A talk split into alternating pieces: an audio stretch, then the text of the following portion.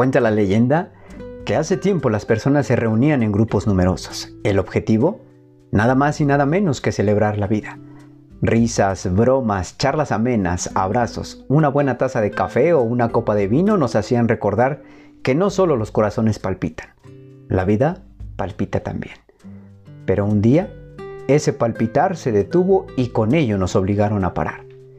Con el espíritu en alto te saludo. Soy Héctor Villarreal y esto es Los cuentos que me conté. Decir adiós en tiempos de COVID es el título de este cuento e inicia así. Como todas las mañanas, el despertador sonaba, con la firme intención de hacerme saber que la vida estaba afuera esperando por mí, que mis sueños estaban necesitados de convertirse en realidad y yo tendría que hacer lo propio para alcanzarlos. Mientras soñaba despierto y daba repaso a las actividades a realizar, sonó el teléfono. Mi jefe, al otro lado de la línea, me explicaba la gravedad de la situación y con ello me hacía saber que me quedaba sin empleo aún no lograba entender la crisis mundial que se acercaba, el caos que llegaba a nuestras vidas. La Tierra, por su parte, necesitaba detenerse para tener un respiro, quizá de la humanidad, de nosotros, de lo mal que lo hemos tratado. Y la única manera de manifestarlo era a través de una pandemia. Los especialistas lo nombraron COVID, un devastador virus que causaría un dolor físico y emocional a miles de personas. Mucho se hablaba de este virus, mucho se investigaba al respecto, sin encontrar una vacuna que pudiera abatir al tan temido virus. Indicaciones eran muchas, protocolos ninguno, miedo en demasía. De lo único que era consciente es que no deseaba morir, así que me empeciné en cuidarme y salir avante de esta situación. Aislamiento, sana distancia, cubreboca, gel antibacterial, no reuniones eran parte de mi nueva manera de vivir, o mejor dicho, de sobrevivir. Recuerdo que habían pasado algunos meses y los muertos se contaban por decenas, cientos y miles. El miedo era más que latente, se sentía, se podía respirar. Era un miedo tangible, constante, sin pausa. Todo el tiempo estaba presente. Pareciera que se trataba de una pesadilla, de un sueño de pésima manufactura. Sin embargo, y pese a todo, el miedo más grande que percibía en la gente era saber que estábamos próximos a desaparecer, que la vida se terminaría y todos tan incompletos, fracturados, sin lograr nuestros objetivos, sin alcanzar nuestras metas, sin vivir verdaderamente, sin perdonar a esa persona, sin perdonarme a mí mismo. Así, pasaron algunas semanas más y como era de esperar, la muerte tocó a mi familia. Abuela, tíos, primos, amigos cercanos y conocidos. Nos tocaba despedirnos de los muertos sin ningún ritual. Nos tocaba despedirnos de los nuestros, sin poder abrazarlos, sin poder besar sus frentes por última vez, sin poder llorar frente a su ataúd y desearles un feliz viaje, sin hacerles saber lo mucho que los echaríamos de menos, sin darles una última caricia que pudiera llevarse durante su viaje y que a mí me ayudara a reconfortarme un poco. Nos habían quitado la oportunidad de decir adiós a los seres que en vida coincidieron con nosotros. No era justo para nadie. No merecían morir. No así, lejos de todos, aislados, solos. ¿Por qué? Me preguntaba todo el tiempo. Es un castigo muy elevado el que estamos teniendo que pagar. ¿Qué mal habían hecho nuestros abuelos a la humanidad? Amarnos en demasía era su único delito. Noches completas lloré su ausencia. Los echaba de menos y peor aún, me recriminaba por ser un cobarde y no acercarme a ellos para despedirlos como se merecían. Por mucho tiempo estuve enojado con la vida. Estuve enojado con Dios, con mi Dios, aquel amoroso e incondicional que siempre estaba para mí. Dejé de buscarlo y dejé de orar con él. De hecho, creo que llegué a insultarlo.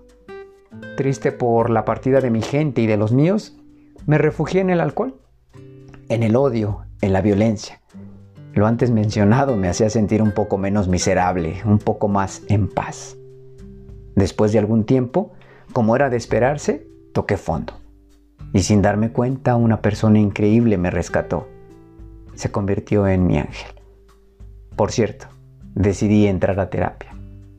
He entendido que mi actuar no es la causa, sino la consecuencia de algo más profundo y que las heridas y las huellas de abandono están mostrándome lo vulnerable que puedo llegar a ser.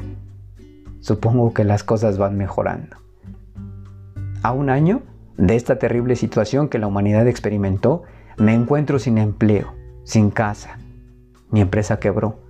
Muchos familiares, amigos cercanos y mi pareja sentimental perecieron en esta pandemia. Pero aquí estoy, de pie, escribiendo en este libro en blanco una nueva historia. Hice las paces con Dios. De hecho, me he disculpado con Él. He hecho las paces con la vida, conmigo mismo. He perdonado y pedido perdón a mucha gente. Yo estoy incluido en esta lista. Hoy salgo a la vida nuevamente y aunque la pandemia sigue, tengo una nueva filosofía. Poner un pie delante del otro y avanzar. Avanzar con amor, con fe y esperanza de que todo de manera paulatina irá mejorando. El dolor, el dolor aún sigue en mí. Solo que ahora decidí darle un significado diferente.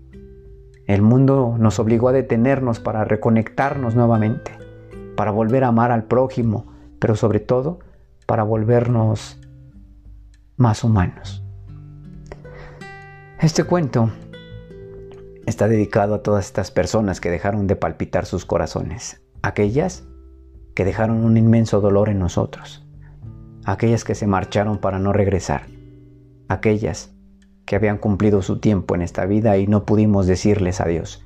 Desde aquí, elevo una plegaria con amor infinito para que el universo haga eco y les llegue a los nuestros.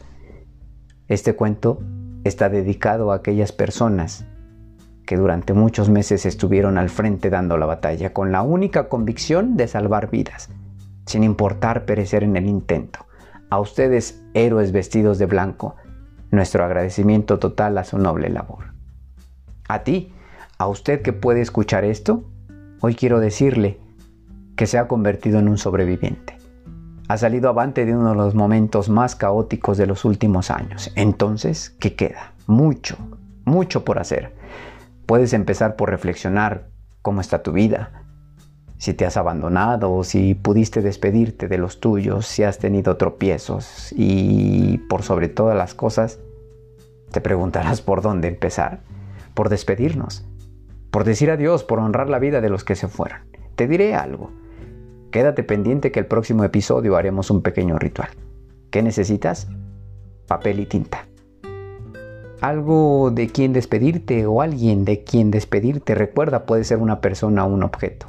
Y también necesitamos intencionarte, es decir, que usted tenga la intención y necesidad de trabajar profundo. Necesitamos también 10 minutos de su vida y opcional. Si puedes usar audífonos, sería mucho mejor. Si así lo decides, te espero en el próximo episodio. Por ahora me despido de ti. Soy Héctor Villarreal y esto es Los Cuentos que me conté. Y como dicen en mi familia, sé feliz aunque te acostumbres. Recuerda seguirnos en Insta, arroba los cuentos que me conté.